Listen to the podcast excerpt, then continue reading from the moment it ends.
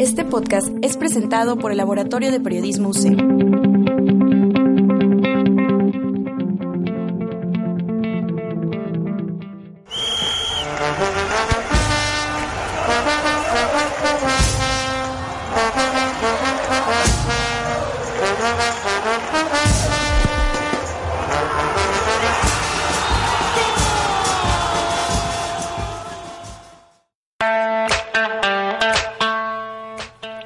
Hola amigos, ¿cómo están? Mi nombre es Diego Torres, estamos en el número 11 de la segunda temporada de Tifosi Deportiva. Eh, habíamos tenido un paro laboral, vaya, por distintas situaciones en las que pues, los integrantes nos ocupamos, sobre todo nuestro señor Gonzalito. Eh, estoy aquí con mis compañeritos, por favor, preséntense la audiencia, esta bella audiencia del día de hoy. Bueno, como ya este, nos, o sea, muchos nos van a conocer, mi nombre es Daniel Álvarez y acá con mi compañero yo soy Sebastián Ortiz, eh, bienvenidos y pues ya cumplimos la mayoría de edad muchachos, ya tenemos 21 podcasts en vivo del aire, ya somos mayores de edad en cualquier parte en cualquier del mundo. parte del mundo somos de, podemos echar chelas en todos lados. Oh por Dios, tenemos una llamada, nah, no sé qué, no la vamos a contestar porque somos unos anarquistas. Este, les traigo un dato muy interesante antes de llegar a, a la materia. Hoy, 14 de septiembre, es Día del Locutor, entonces pues digo, nunca hacemos esto, pero un aplauso a nosotros. Claro que sí, pues cómo no, o sea, hay que felicitarlo a esta hermosa labor que es Así ser es. locutor. Pero bueno, Como dato cultural, ese, hoy es Día del Locutor y este día se lleva festejando desde 1957. Fue la primera vez que se le intentó dar un día a, a los profesionales de los micrófonos, ¿no? pero qué culto, señor Torre, qué culto. de sabes, veras. uno siempre con los datos culturales. Yo digo que el Gons nos tiene, nos tiene que dar mínimo unos pingüinos, unos molletes pingüinos, un gansito con una sal, con ¿no? una velita. Sí. Pues bueno, pues vamos directamente a la materia, lo que vienen a escuchar nuestros Pues radios. bueno, las, las noticias tristes para muchos de ustedes, Torre, Sebastián, la gran derrota y humillación del Cruz Azul, la Cruz Azuleada del Cruz Azul, Sí, hombre, ya sé. 4-3, ¿cómo se sienten? ¿Qué tan tristes están? Terrible, sí fue. Bueno, la verdad es que yo siento que sí fue de bastante. Pues para mí, yo sigo queriendo la cabeza de Tomás Boy ahora más que nunca. Es que es un técnico mediocre, es un técnico sin ideas, sin capacidad, si- sin nada. Era muy bueno en Morelia, pero era, o sea, tiene, te expulsan un jugador, ok, entiendo que te expulsen un jugador y tengas que meter un delantero, pero ¿por qué, digo un defensa, pero por qué carajos, si el Chaco está jugando mejor que nunca y está jugando en su mejor nivel, lo sacas? ¿Por qué carajos haces eso? ¿Por qué carajos te metes atrás cuando tienes ventaja de tres goles? ¿Por qué no tratas de dominar el juego? No, si estás muy, muy molesto, Sebastián, se, se nota en tu voz. Pero pues bueno, simplemente ya, ya es motivo de burla el Cruz Azul. De hecho, hay una cierto, una broma que están diciendo que a lo mejor en la Real Academia están esperando o pensando en a- a- agregarlo a la, al diccionario la Cruz Azuleada. La Cruz ¿no? Azuleada.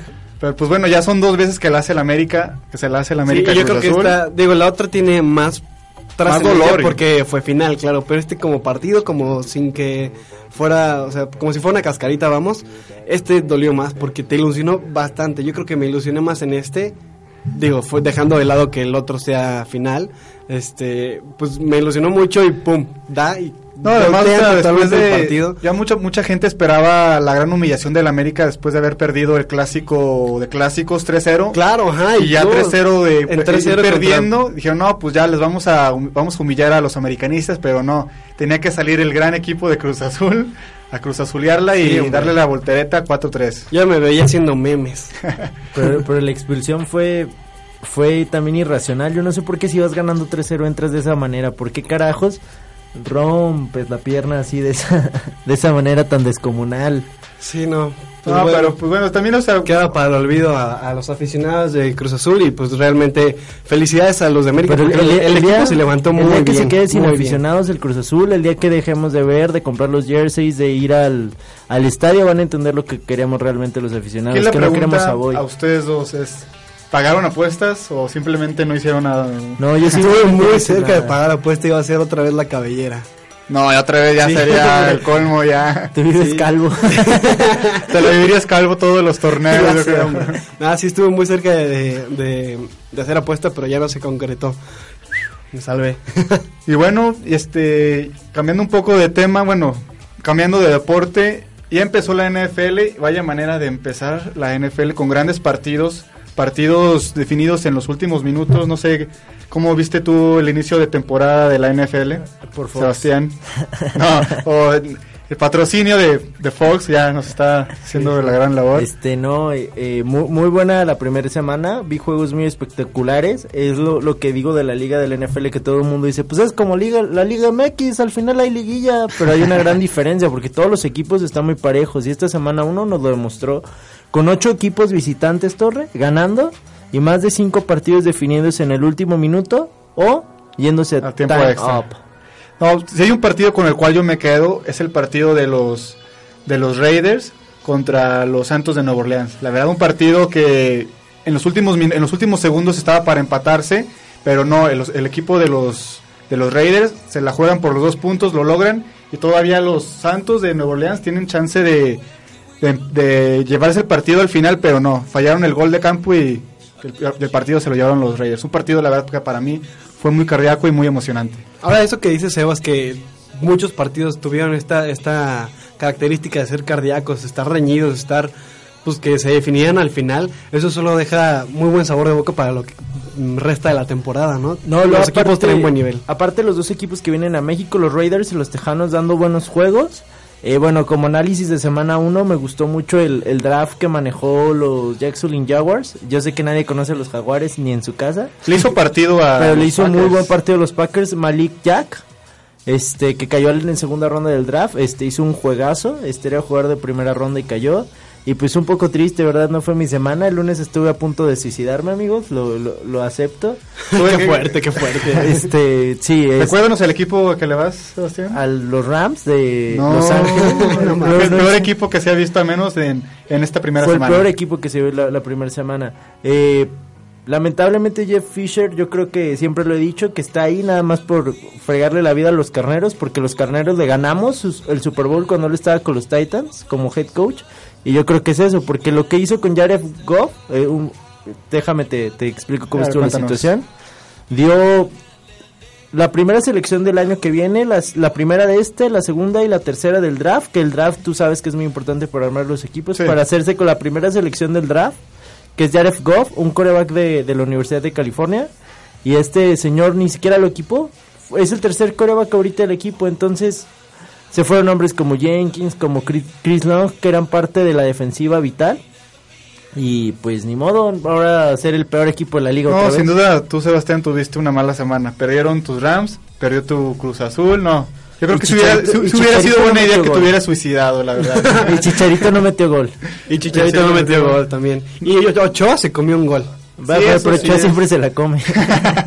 O sea, lo- Sí. sí. no, sí está complicada la situación, pero pero no, sí Ochoa deja ir un gol y la- o sea, comentaba golicelas de 5-0, a eso me refiero. Sí, claro. O sea, comentaba ayer con unos amigos que, que realmente Ochoa es buen portero, pero está en los peores equipos de las grandes ligas europeas y eso pues simplemente es No muy va- difícil. O sea, por más que seas buen portero va a ser difícil, ¿no? Es lo que comentabas también con Hart, el, el otro el otro programa, que llega al Torino y pues se No va- no va a lucir. difíciles, no va a lucir.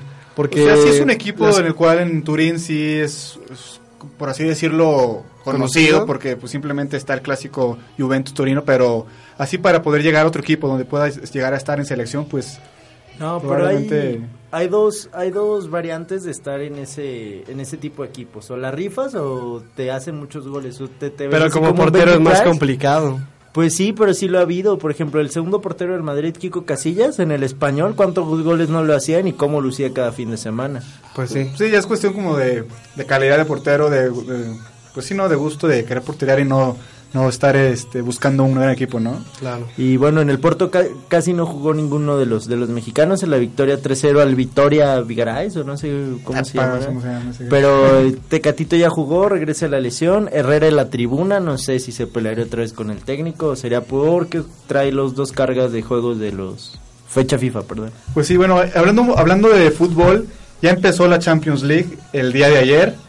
¿Ustedes cómo vieron los resultados? Este, obviamente destaca el 7-0 del Gran Barcelona. Y es un partido que nosotros ya habíamos cantado que siempre, siempre se da. Siempre es un Barcelona-Celtic y es muy común. Y siempre suele ser, suele ser, ser Siempre- goleado. Ah, claro, ya- sí. Po- Pobre ya. Celtic, la verdad es que sí, a veces sí me compadezco. No, y- Glasgow es una ciudad bonita. Pero se lo, mere- se, se lo merecen, ¿saben?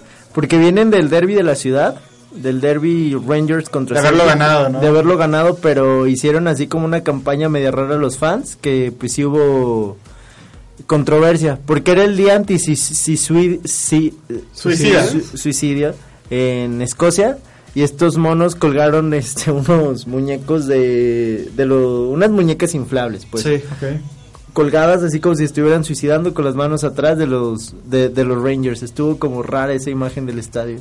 Pa- parece que pagaron su, su- ¿cómo se llama? Su, Su cuota de jueguito, karma. su jueguito de haber hecho eso y órale, se metieron siete goles y... Y a mí como, como aficionado al Madrid me preocupa, ¿eh? porque vi muy embalado a la MNC, MSN, MNC. BB BBUC en el Madrid. No, no, no, no, no. es- ¿Usem? No, ¿Usem? No, ¿cómo se llama el Messi, Neymar y Suárez? Ah, MSN, MSN. MSN.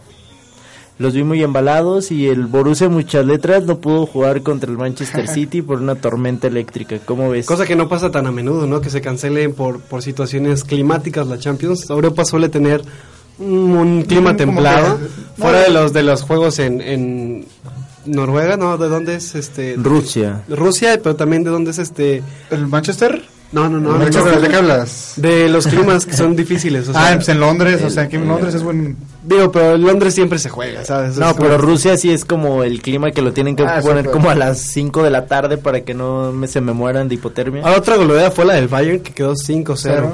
Con el debut de Ancelotti con como director técnico con el Bayern, la Sí, verdad, sí. van cinco partidos, este, cero perdidos, cero, cero goles en contra, con 20 goles a favor, o sea, un, un buen inicio de Ancelotti como director técnico del Bayern, a ver si logra superar los récords que dejó Pepe Guardiola. Ah, ¿qué. ¿qué opinan ustedes? Ancelotti y Pep Guardiola, ¿qué tan parecida es su forma de jugar?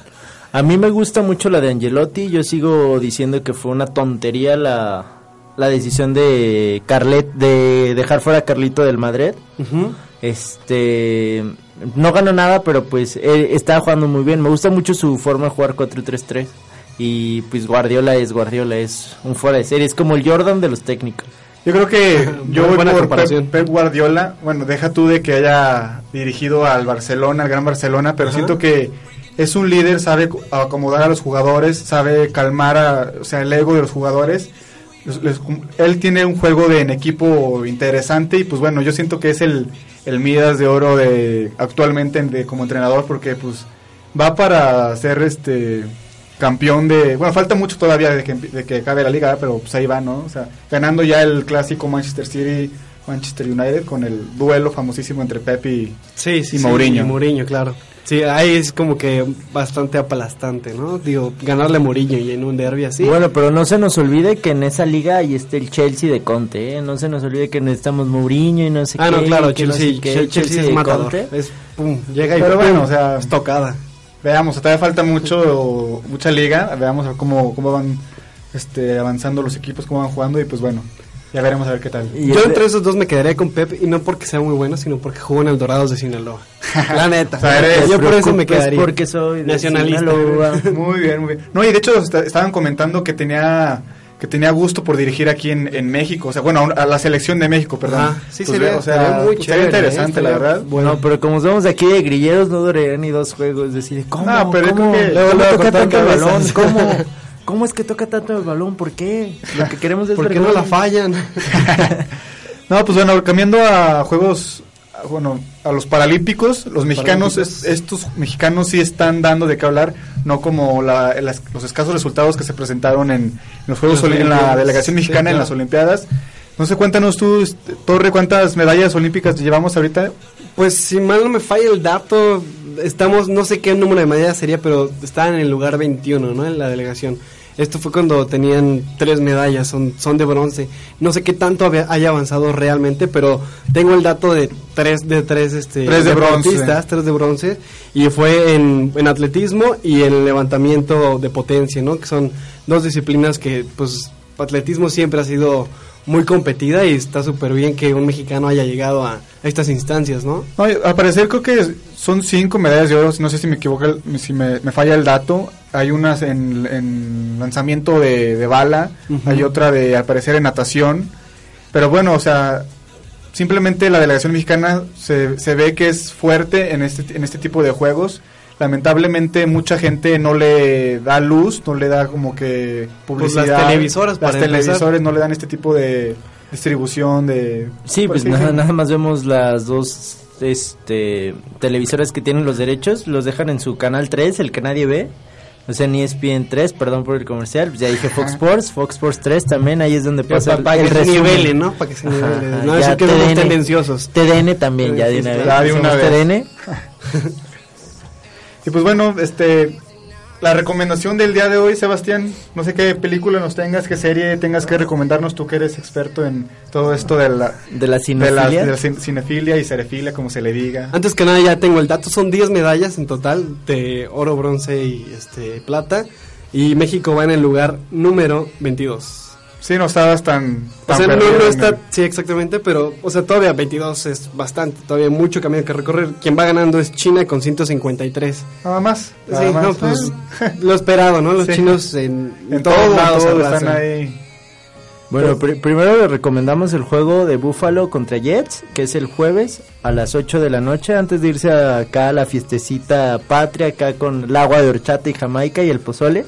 Claro que sí. Todo con exceso, nada con medida. Este, Muy bien dicho, muy bien dicho, Sebastián. Este, pueden ver el juego de, o sea, muy antipatriota, porque es un deporte americano, pero es- eh, va a estar bueno el juego. Fitz- Fitzpatrick viene bien, Buffalo también hizo buen juego. Y pues nada, ojalá y esto va a salir después de, de los juegos de la Champions, pero pero pues hoy debutan casi todos los mexicanos, ayer ya debutaron dos, pero hoy juega el mejor jugador que ha dado este país, Javier el Chicharito Uy, Hernández. Chicharito, ya, ponle un departamento a ese. Mejor que él me lo ponga a mí. Pero bueno, a ver, la recomendación, ¿cuál La, la vendría siendo? recomendación es este en los años 80 hubo una huelga de jugadores, que es cuando se crea en la NFL el ah, Sindicato. sin- sindicato de jugadores. Claro. Y bueno, hay una película basada en una historia de los Pieles Rojas de, Wa- de Washington. Lamentablemente esta película no consiguió los las licencias de los equipos, así es que la tuvo que hacer este nada más con el nombre de la ciudad y otros equipos, pero pues todo el mundo sabemos qué pasó y se llama Los Sustitutos y es con el Keanu Reeves, ese actor este que hace de Matrix. De Matrix, claro que sí. Ajá, Constantin anda en también tiene un papel por ahí. Eh, Constantino. Últimamente vi una película que se llama Knock Knock de él, pues está muy bizarra, vela Dani.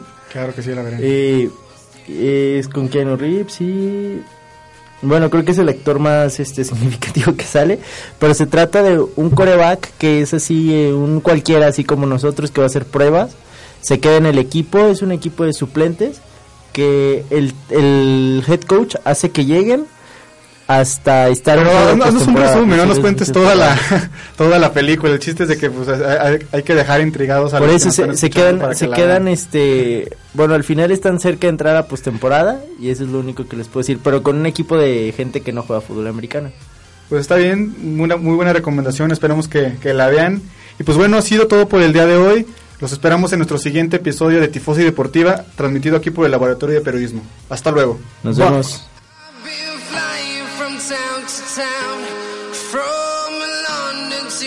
Taiwan. I've been all around.